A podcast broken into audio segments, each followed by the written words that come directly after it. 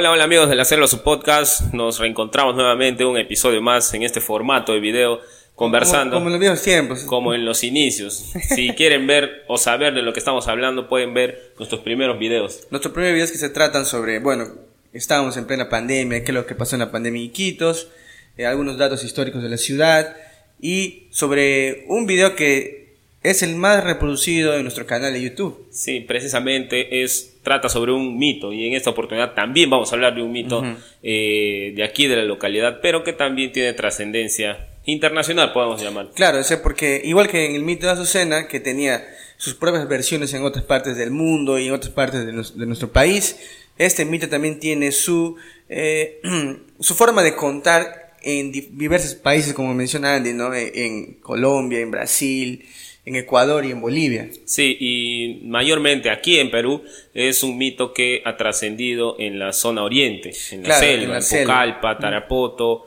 eh, Madre de Dios, y, estamos seguros que si muchas personas de estos lugares van a ver, también van a sentirse identificados con este mito. Claro, porque forma parte de nuestra identidad amazónica, ¿no?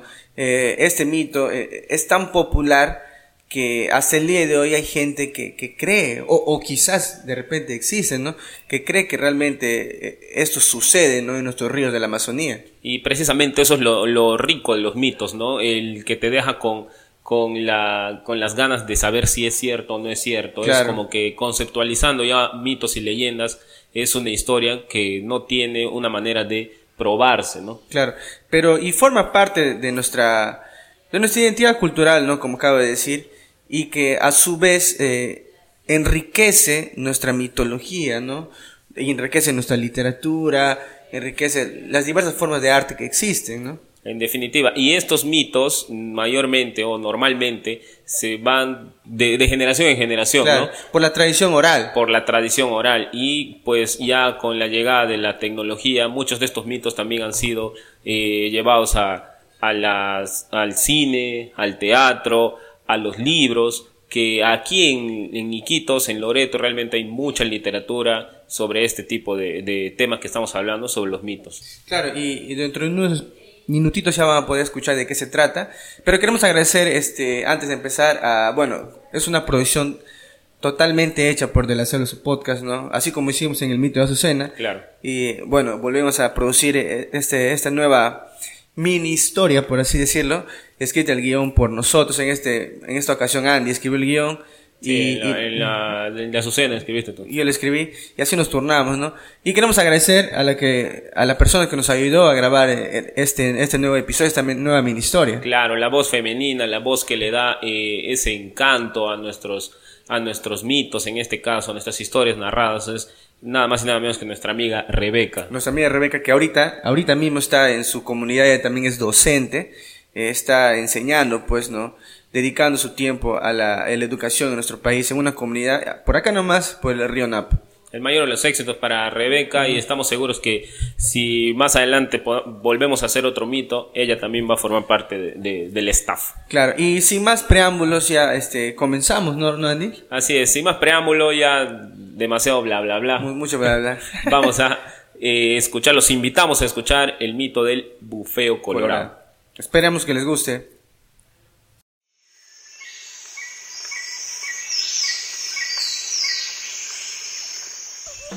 Como era costumbre todos los años, la comunidad de Yanashi se preparaba para celebrar un aniversario más. Durante una semana, los festejos iban desde campeonatos, concursos de belleza y una gran fiesta el día central de la celebración. Lorena, una bella joven que soñaba con un futuro en la ciudad de Iquitos, no era ajena a las celebraciones. Su madre la había inscrito en el concurso de belleza, donde competiría con otras señoritas hermosas de su comunidad, cuya ganadora se llevaría una cabeza de ganado vacuno. El papá de Lorena, muy celoso él, nunca estuvo de acuerdo con que su hija formara parte del concurso, pues no le gustaba que los hombres de su comunidad la observaran morbosamente, pero le atraía la idea de poder conseguir el premio mayor. Lorena, es la última vez que participas en este concurso, Wambra. No me gusta que la gente te esté mirando, tú ya sabes. Cuando termines la secundaria, irás a Iquitos, a la casa de tu hermana. Ella te va a ver ahí, porque a veces te quieres alocar, Wambra. Tranquilo, papito. Yo me sé hacer respetar. Además, los hombres solo me miran. Y si me quieren hacer algo, su paso les va a caer. Hacía algunos meses que se rumoreaba la desaparición de una joven en una comunidad cercana a Yanashi, precisamente en la fiesta de celebración de su aniversario. Los pobladores vecinos llegaron con la noticia de que el bufeo colorado la había raptado para llevarla a las profundidades del río y así nunca más volver a saber de ella. Lorena siempre conversaba con su papá respecto a los cuidados que debía tener, pues él estaba seguro que el bufeo había atrapado a la otra señorita. Por favor, hija, debes tener mucho cuidado con las personas con las que hablas, ¿ah? Más aún, más aún si son hombres y no los conoces. Ya sabes que el bufeo anda por ahí y debes cuidarte mucho. Ay, sí, papá. Tendré mucho cuidado al hablar con desconocidos. La noche de la gran celebración había llegado. Lorena estaba contenta porque se había preparado para el concurso ya que quería ganarlo para que su padre estuviera más tranquilo y así poder disfrutar del premio. Cada vez que Lorena aparecía en el estrado, los aplausos y silbidos eran más fuertes, pues ella era la favorita a ganar el concurso y así fue. Después de la premiación, la algarabía se apoderó del padre de Lorena y de los pobladores de Yanashi. Todos bailaban y tomaban sin cesar, al punto de embriagarse rápidamente con todo el trago que habían preparado y que no dudaron en terminarlo. Durante toda la fiesta, Lorena solo bailaba con sus primos y tíos, pues sabía que no debía conversar con extraños por lo que su padre le había advertido. Por un momento se dirigió hacia una silla y se puso a descansar. De pronto vio entre la multitud que bailaba a un joven muy apuesto, de tez blanca y muy alto. Le pareció darse cuenta que tenía el pelo castaño, pues el sombrero que traía puesto impedía verlo con exactitud. El chico se acercó a ella, se sentó a su costado y empezaron a conversar. Hola, bella dama. ¿Qué hace una señorita como usted, tan sola y aburrida? Disculpa, amigo, eh, no te conozco. Claro, no, no, no me conoce, pero podemos empezar a conocernos. Mi nombre es Javier. ¿Y el tuyo? Mm, el mío es eh, Lorena, pero no puedo hablar contigo. A mi papá no le gusta que converse con extraños. Pero tranquila, tranquila. Solo quiero ser tu amigo. No, no me temas. Mm, está bien, pero nunca antes te había visto por acá. ¿De dónde eres? Soy de una comunidad muy cercana de acá. Uno de los vecinos me invitó a la fiesta por su aniversario. Sí, pues. Hoy día se acaba la celebración. ¿Viste que concursé? Claro, claro. Siempre te vi como la favorita del concurso y estaba seguro de que ganarías, pues eres muy hermosa e inteligente. Ninguna otra jovencita podría competir contigo. Lorena estaba muy engalanada por todo lo que decía aquel extraño joven. Aunque ella sabía que no debía conversar con desconocidos, algo de aquel chico le atraía sobremanera. Tanto así que sin darse cuenta se reía cada vez más con los chistes que él le contaba. ¿Y qué te parece si nos vamos a Río? Es que siento mucho calor y me gustaría refrescarme. ¿A, a esta hora? Mm, no. Mi papá siempre me dijo que es muy peligroso meterse al río por las noches. No tengas miedo, no tengas miedo. Yo estaré contigo para agarrarte. Además, sé nadar muy bien por si te quieres ahogar. ¿Estás seguro? Ah, que no pasará nada. Bueno, voy a confiar en ti. No te preocupes, no pasará nada. No nos tardaremos. Mejor aprovechemos que todos están bailando y nadie nos ve. Los jóvenes aprovecharon el momento y se dirigieron rumbo al río. El intrépido muchacho la dirigía sujetándola de la mano mientras ambos corrían muy alegremente por lo que harían. Llegaron a las orillas del río y empezaron a sacarse la ropa, quedando los dos en ropa interior, y sin pensarlo dos veces se lanzaron a las turbias aguas mientras revoloteaban y se divertían. No pasó mucho tiempo y gracias a un rayo de luz de luna, Lorena pudo observar en la corona de la cabeza del joven un enorme agujero que no había visto antes por el sombrero que llevaba puesto. La chica se asustó y recordó que aquel hueco coincidía con la descripción que su padre le había hecho del bufeo colorado. Lorena miró al joven, quien sonrió con malicia mientras se abalanzaba sobre ella, ahogando sus gritos en las turbias aguas del inmenso río, sumergiéndola para nunca más volver a saber de ella. Al día siguiente, después de haber celebrado hasta tarde y luego que les pasó el efecto del alcohol, los padres de Lorena se dieron cuenta de la ausencia de su hija. Desesperados se dirigieron al lugar donde se realizó la fiesta. Gritaban su nombre mientras los vecinos se unían a la búsqueda. Después de algunas horas, el padre de Lorena se dirigió a las orillas del río temiendo lo peor. Buscó y buscó por toda la orilla y a un costado de la playa pudo ver un sombrero blanco, el mismo sombrero que había visto la noche anterior portado por un joven. Fue allí donde comprendió que el bufeo colorado había raptado a su hija.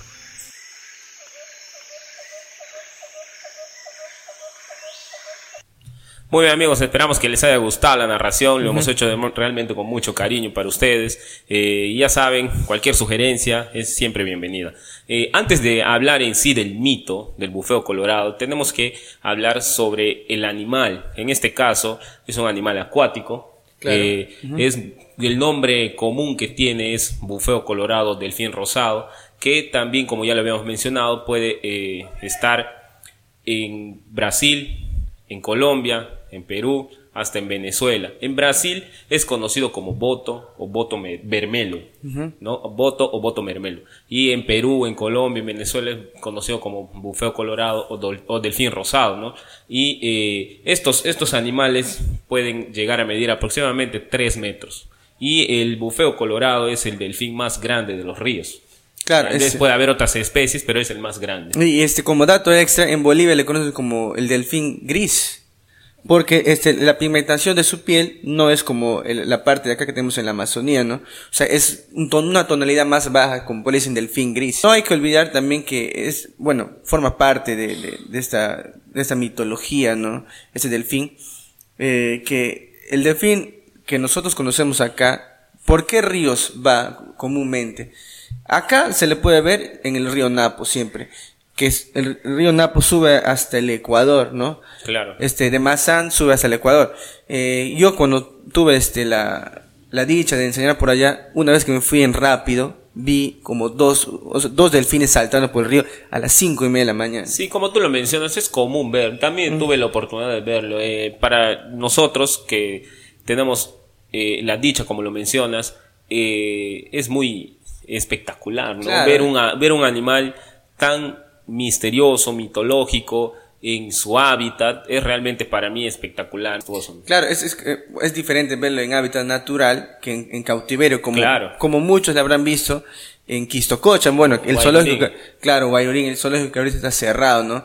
Guayurín hacía su espectáculo, ¿no? O sea, estaba amaestrado, estaba, estaba entrenado para entretener, ¿no? Era, era el fin, era el fin de... Claro, entonces, este, e, era, es distinto ver a Guayurín, bueno, verlo antes, que ver en el río 5 de la mañana surcando, o, bueno, yo lo vi surcando, ¿no? Con esa sensación de libertad. Claro, o sea, es, algo indescriptible, ¿no? Y lamentablemente este, este animal eh, tiene muchos problemas, Andy. Claro, sí, están eh, en peligro de extinción. Están en peligro de extinción. Eh, para entrar de lleno en lo que está sucediendo ahorita, primero vamos a hablar de lo que hay realmente detrás? O sea, ¿qué existe detrás de este mito? O sea, ¿por qué salió a la luz este mito hace muchos años atrás en las cuencas, pues, de, los ríos acá que tenemos en el Amazonas, en el Putumayo, en el Napo? ¿A qué se debió? ¿Tú, tú tienes alguna pista por ahí, Andy? Sí, una, una de las pistas, antes de, ir tal vez a, a, lo que hemos investigado y hemos encontrado, que, que nos ha hecho realmente parar las orejas, como para poder reproducirlo para ustedes amigos, era que los, en las antiguas comunidades pues era como que la, los, los padres, las mamás les le sembraban ese, este tipo de temor a las niñas, ¿no? a las jóvenes bonitas que eh, se bañaban en las orillas de los ríos. Pero esa es una de las tantas, eh, de, los, de las tantas teorías. ¿eh? Bueno, sí, de las tantas teorías que, que, que hemos encontrado. O de los tantos rumores, ¿no? Rumores como los demás mitos, ¿no? Como puede ser el Chuyachaki, como lo puede ser la Ronamula. Y, y lo magnífico de todo es que hay gente que, que dice que es cierto. O sea, tú te vas por las comunidades y hay gente que dice, no, joven, eso es verdad. O sea, no hay evidencia fílmica, no hay evidencia de fotos, no hay evidencia científica, mucho menos, pero sí está la, la palabra de estas personas que enriquece también la, el mito ¿no? y la tradición oral que tenemos. Sí, en definitiva, eh, escuchar a estas personas y darles la oportunidad de hacerte saber su manera de vivir o sus creencias es es, como lo mencionas, es enriquecedor para nuestras tradiciones. Claro. En este caso, como, como también lo dices, eh, que ellos crean que existe es una manera de, de, convivir con la naturaleza, de convivir con sus ancestros. Y nosotros no somos quienes, pues, para ir y decirles, ¿sabes qué? No, creas. No creas, o lo que tú estás hablando son tonterías, son mentiras. Te han inventado este mito solo para meterte temor y cuantas cosas más. Nosotros, pues, eh, formamos parte de también. Eh, de, esta, de, estos, de este legado que nos dejan estas personas y en cuanto a tradición. Pero hablando de temor, este, hay también una teoría. Sí, claro, esa teoría quiero que tú la menciones, amigo. Entonces, e, esta teoría habla de que detrás de todo este mito del bufeo colorado, que es, que es un hombre de facciones pues caucásicas, ¿no? Blanco, un, un, un mutishko, por así decirlo. Un, un pucacho. Un, pucacho, un, un extranjero. Claro, una, que siempre, bueno, hace muchos años, hace 40, 60, 50 años, hace 30 años, sin ir muy lejos, iba a, las diferentes fiestas de las comunidades, siempre vestido de manera elegante, ¿no? Ojos azules, blanco, pero siempre tenía un atuendo característico, llevaba un sombrero. Y, que el sombrero supuestamente era para que oculte los orificios nasales que tienen los delfines en la parte de arriba. O sea, era tan sorprendente su metamorfosis, y ahí imagínense una metamorfosis completa con toda ropa, que, que, se iba directamente a, a, la, este, a, a, las fiestas, ¿no? Pero ¿qué hay detrás de todo esto? Bueno, según lo que pudimos investigar, detrás de este mito que dice el bufeo colorado que todo el mundo conoce y que hemos escuchado hace un momento, este, hay pues una, una verdad muy cruda. Y, y es que este mito fue elaborado por gente foránea acá para que eh, de alguna otra manera echen la culpa a estas estos, a estos seres pues mitológicos, ¿no?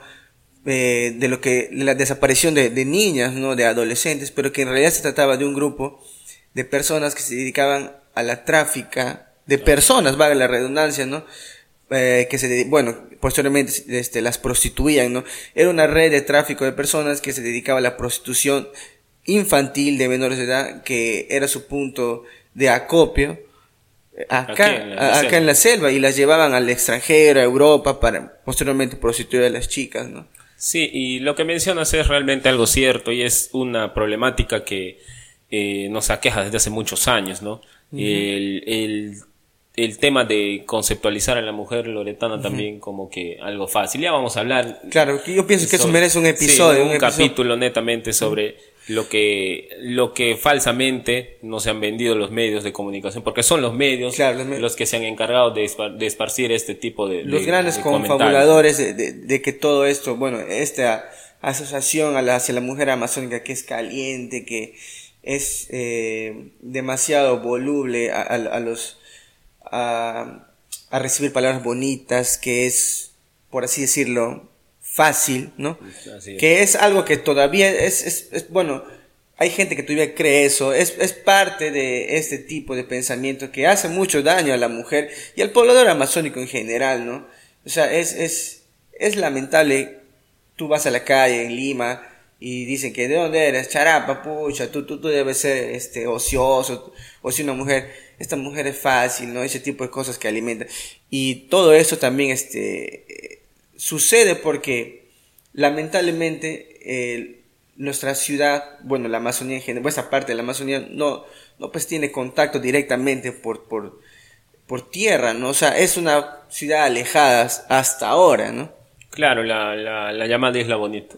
La, la- la mal llamada Isla Bonita. Sí, eh, volviendo un poco más al, al- lo, lo de los mitos, lo del mito, en este caso el bufeo colorado, hay un dato que también encontramos en internet, que ha sido ya- llevado a- al, al cine, Claro. pero en Brasil, en el año 1987, y como lo mencionábamos, con su nombre, como ellos lo conocen allá, ¿no? El voto. Y esta, esta película fue con Carlos Alberto Richelli, como, como actor principal.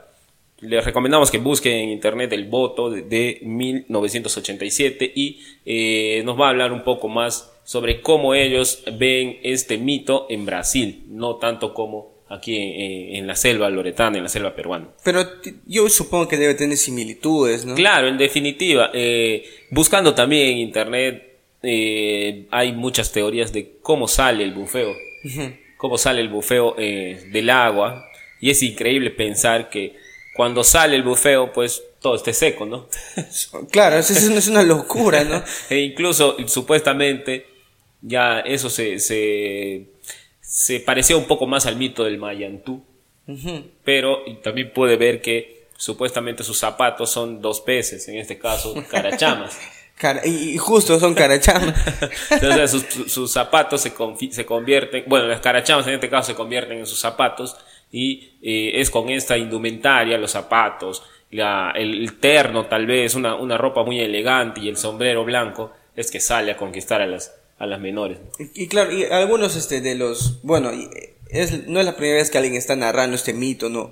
O, que- o que está hablando de ello. Pueden encontrar también en otros canales de YouTube. Se encuentran en los videos que realizan estos youtubers, estos realizadores, extractos creo de la película. Y inclusive hay animaciones en 3D, ¿no? Sí, hemos visto, hemos logrado encontrar animaciones en 3D muy buenas, de verdad, con la que nosotros también eh, nos hemos agenciado de eso, ¿no? Con los créditos necesarios claro. para que eh, no tengamos, no tengamos no, problemas pro- con, problemas con de, copyright. de- copyright que van a decir que estamos copiando, ¿no?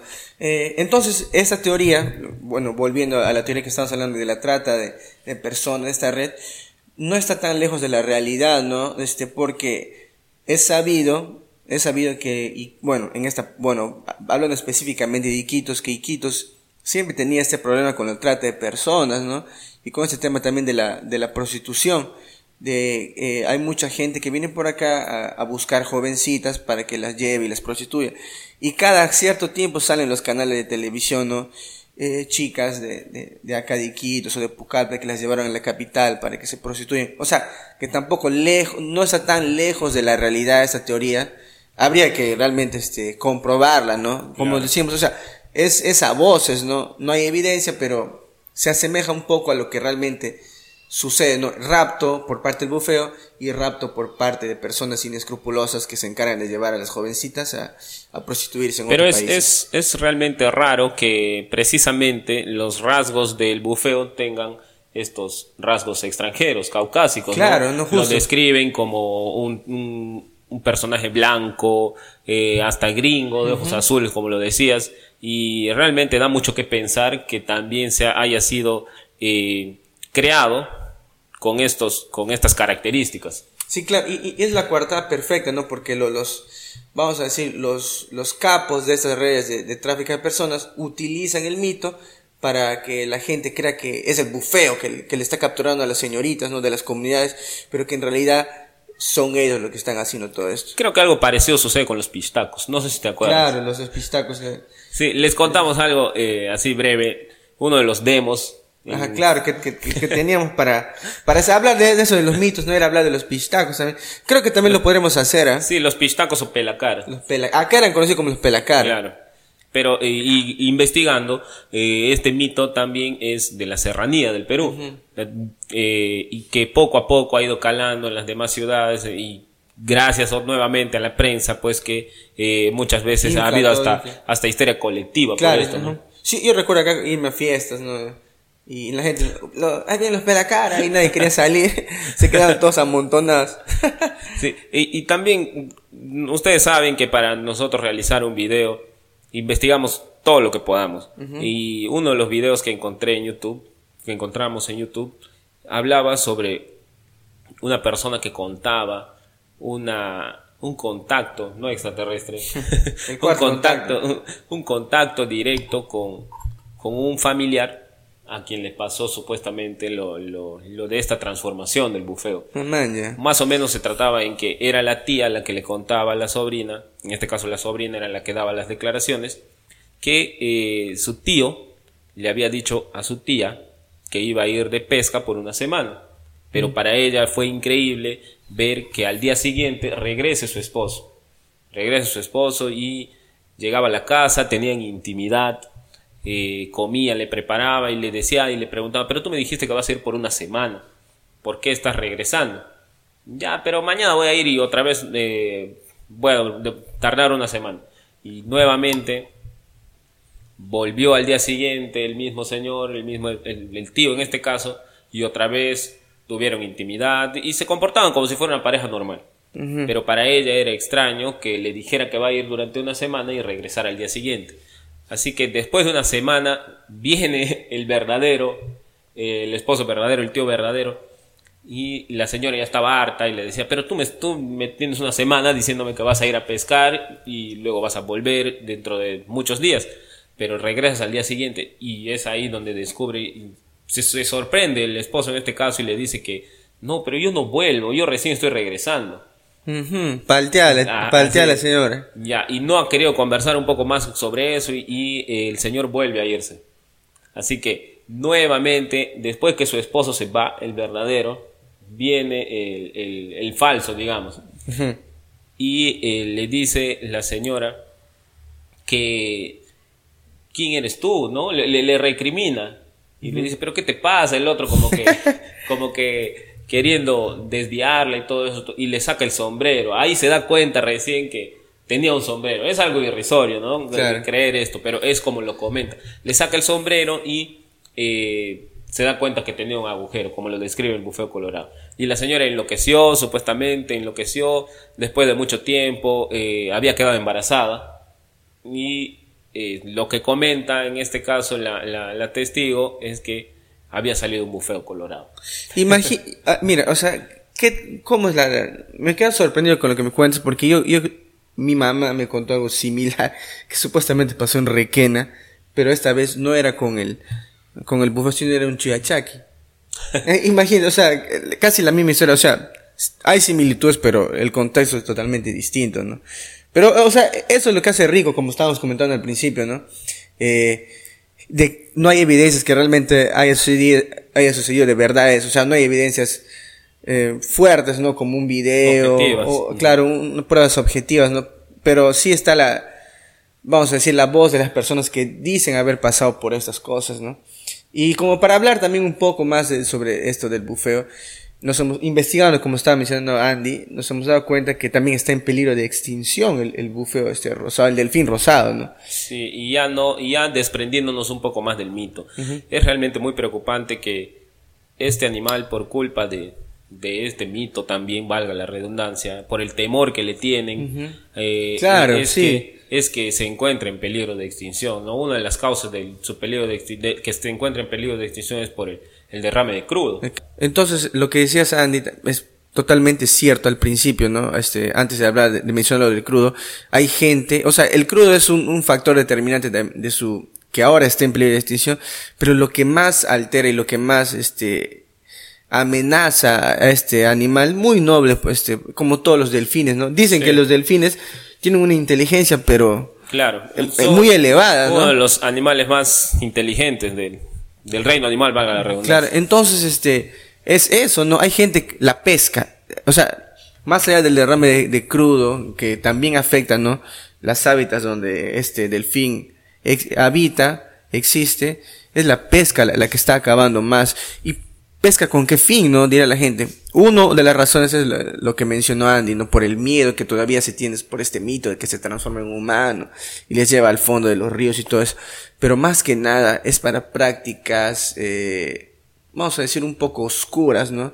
Estos llamados Brujos. curiosos, brujos, eh, hacen brujería con su manteca, ¿no? Claro, sí, he podido escuchar también, al igual que con el manteca de boa, ¿no? Claro. Que lo usan en este caso pues para, Para el para lisiado. dolores. Ujú. Sí, y realmente es muy preocupante. Hace poco eh, en las redes sociales antes de, de- de grabar el video estábamos buscando y nos dimos la, la bueno la ingrata sorpresa que un bufeo colorado, un delfín rosado fue encontrado en, en las orillas de un río, un caballo cocha y eh, se puede ver ¿no? la, la grabación donde está prácticamente atrapado en la basura. Este, no hay que olvidar que el, el bufeo está, bueno, se ha declarado en peligro de extinción desde 2019. O sea, ya son dos años que no sale de esta situación y todo se vuelve a empeorar cuando salen este tipo de noticias, ¿no? y que tampoco hacemos nada, ¿no? Para, Claro. para, para detener el- el- la extinción de estos animales. Yo creo que ese es, eso es el punto más importante de todo eso. O sea, generar, cómo generamos conciencia a través del mito, ¿no? O sea, porque definitivamente es parte de nuestra cultura, es parte de nuestra flora, de nuestra fauna, este, parte de nuestra riqueza como, como departamento, como ciudad, no sé, como Amazonía per se. Y, y creo que debería haber alguien o algo, alguna identidad, bueno, alguna organización que haga algo por ese delfín. Yo, yo sé que existen, ¿no? Pero lamentablemente no es suficiente que haya uno o dos, ¿no? Sí, es aquí donde aparecen personas o personajes realmente muy importantes como nuestro amigo Javi Velázquez, ¿no? Claro, Con que quien- le entrevistamos hace poco, ¿ah? con quien tuvimos la oportunidad de conversar y uno de los motivos que él nos mencionaba de la caza indiscriminada, en este caso de los manatíes, es por el temor. Muchas personas alrededor de, de los ríos creen que es un animal pues eh, feroz o por más que lo sea, ellos están en su hábitat, ¿no? Claro. Y, Pero eh, no parecen feroces, no, parecen pero él- tiernos. él- eso es lo que él mencionaba. Eso es lo que él mencionaba. Es una, es la criatura tal vez más noble de la Amazonía. Y pues la ignorancia, la falta de conocimiento, la falta de información es que les lleva a tomar estas decisiones de matarlas. Y bueno, no es secreto también. Nosotros hemos estado en medio rural que las personas de las orillas, de los, de los ríos, de, de- de- de los caseríos, comen eh, lo que nosotros no. Claro, eh, no sé bueno. cómo mencionarlo, pero creo que diferentes tipos de animales. Es que eh, como que no hay otra alternativa más, ¿no? Porque, o sea, yo creo que eso, hay, hay un tema muy, o sea, hay un tema muy de fondo, es una estructura, porque eso es, o sea, la casa del, del manatí en este caso y del bufeo ya es la, la punta del iceberg, pero detrás de eso hay un montón de cosas que llevan a que las personas hagan eso, ¿no? Uno de esos, como tú has mencionado, es la falta de conocimiento, pero ¿quién es eh, el responsable directo de que en las comunidades no se conozca eh, eh, este tipo de, de- de actos, ¿no? O sea, ¿cómo frenar esto? ¿Dónde está la conciencia ambiental? Parte también de- del sector del Estado, de, la educación, y ahí se viene un largo, un largo etcétera. O sea, porque ir a la punta nomás y decir, pucha, estas personas hacen esto, pero no sabemos por qué, como te menciona, porque no, no hay otra cosa más. O sea, es única alternativa muchas veces llevarse algo al estómago. Y no estoy justificando, pero quiero dar como que la otra parte, ¿no? ¿Por qué suceden esas cosas? Sí, en definitiva es pues eh, una como que se, se- la, el espiral se va haciendo más grande. ¿no? Claro. Y lo que tú mencionas pues realmente es algo que se podría parar pero con mucho trabajo. Sí, Mucho trabajo por parte de las autoridades, por parte de las organizaciones, las ONGs y personas como Javi, ¿no? Que no, no me voy a cansar de, de- de mencionar el, el ejemplo de Javi, que realmente da su vida por la Amazonía, da su vida por las especies. Estuvi- estuvimos ahí en, la, en el CREA y podemos ver diferentes tipos de animales, diferentes tipos de, de especies que necesitan apoyo, que necesitan Y todos son rescatados, ¿eh? Todos son rescatados de mercados, del, del mercado negro, que se de la venta de animales, claro. que se encarga de vender animales exóticos a extranjeros, a personas inescrupulosas que vienen y hacen hacen dinero con estas con estas especies. Es que hay el mercado porque hay compradores. Entonces ahí también está el detalle. en ¿no? definitiva es igual que el robo de celulares. Claro. ¿Por, ¿Por qué qué? roban? Porque hay compradores. Hay Porque comprador. hay personas que eh, eh, prefieren comprarse algo robado que algo nuevo. Tal vez no les dé el dinero, pero creemos desde nuestro punto de vista que no es la manera, ¿no? No y la que manera. eh, yendo al- a la raíz del asunto, pues podríamos eh, poner un alto a, estos, a esta problemática. Y, y me hiciste acordar para, como para ir terminando. Yo una vez tuve una reunión con una, una, una ciudadana extranjera, Barbara Fraser, creo que su nombre no me acuerdo, ese fue hace dos años atrás. Y hablamos sobre el tema ese del bufeo, ¿no? Antes, eh, ella con un grupo de personas fueron las que donaron. ¿Te acuerdas que en el Boulevard había ahí una... una Claro, estatua? ella, sí. ella fue una de las propulsoras y hasta el día de hoy sigue siendo una de las defensoras más férreas de, de la, de la vida, pues, del, del delfín rosado, del bufeo colorado, como se conoce acá, ¿no? Un saludo para Bárbara, ojalá que este no, no me olvide ese café que me invitó. Una Sería a- genial que nos pueda ver, ¿no? Claro, sería genial. Ojalá que, que llegue este video, coño, porque justamente ella llegó por el video que, bueno, que hice en la otra página que tengo, ¿no? Eh, y me contactó y tuvimos eso. Pero gente como Javi, como Bárbara, son las que están haciendo algo para que todo eso se detenga de una vez por todas, ¿no? Y nosotros también, y los docentes que nos escuchan, inclusive, no solamente los docentes, todos podemos aportar para que todo esto de una vez cese. En definitiva, muchas veces los padres de familia o los niños en las instituciones educativas escuchan esta parte de los mitos, escucha solo el mito. Pero no Pero- sabe el trasfondo. Claro, no sabe el trasfondo, ya es parte de los de los maestros como lo mencionas y también de los padres de familia. Claro. No investigar un poco más, no solo quedarse con lo que nos dan las redes o con lo que nos dan los libros. Eh, ahora pues la- eh, el acceso a internet eh, es gratis, bueno, no, lindo sería que fuera gratis. Es- los paquetes, los paquetes, los megas. Eh, el acceso a internet pues lo tienen muchas personas y no solo es para estar en las redes sociales y malgastar el tiempo, pero bueno, a lo que quiero llegar es que tenemos que investigar un poco más. Y en este caso nosotros, realizando las investigaciones pertinentes, pues nos dimos cuenta que eh, hay un trasfondo como el que ya les, le- les mencionamos. Y sería bueno que a toda información que llegue a sus manos, pues también le hagan una, una pertinente investigación antes de estar eh, divulgando, ¿no? Y bueno, acá podemos poner como ejemplo la- la- las noticias falsas. las noticias los fake falsas. news, fake news. que en el tiempo de pandemia pues han, han proliferado como, como si fuera que otro virus. Claro, este, y como para concluir ya, no se olviden que este video tiene fines de entretenimiento, pero también de informar, ¿no?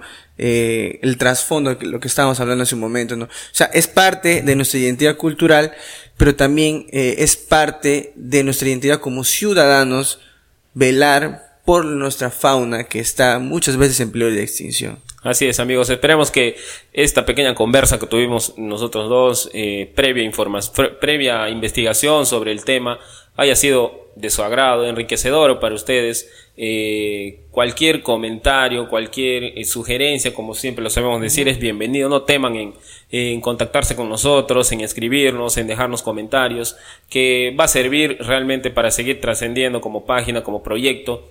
Esperemos que sea de su agrado, que puedan, en, no sé, tal vez si son maestros, utilizar nuestra, Claro. nuestra información. No hay ningún problema. ¿no? No, eh, eh, es más, Estamos encantados. es más, nosotros, eh, si se topan por ahí con nosotros, pues, no sé, podemos conversar de muchas cosas. Claro. Entonces, para terminar, nuestro amigo Jorge nos va a mencionar en dónde nos pueden ubicar. Ya saben que nos pueden encontrar en YouTube. Bueno, si están viendo el video en YouTube, suscríbanse. Dale eh, clic a la campanita. Si ven nuestros extractos en Facebook, dale like a la página. Y también tenemos una página de Instagram. Nos pueden encontrar como de la celda su podcast. Y también si no nos quieren es, bueno, ver, si no solamente quieren disfrutar el audio, nos pueden escuchar en Spotify, en Apple Podcasts, en Google, Google Podcasts. Eh, pero la mayoría utiliza Spotify y nos pueden encontrar como de la selva su podcast. Así es, amigos. Eh, no nos queremos ir sin antes mencionar que ya vamos a llegar a los 200 suscriptores en 200 YouTube. suscriptores. Y como lo dijimos al inicio, ya vamos a estar mencionando qué es lo que vamos a sortear por los 200 suscriptores. Que esperemos que no tarden en llegar. Hay 193 exactamente. 190, faltan 7, solamente 7 suscriptores más. Así que compartan, obliguenle a su mamá, a su papá a seguirnos en YouTube para llegar a los 200 suscriptores y realizar el sorteo. Muchas gracias amigos, nos vemos en otro episodio en De la Selva, su podcast.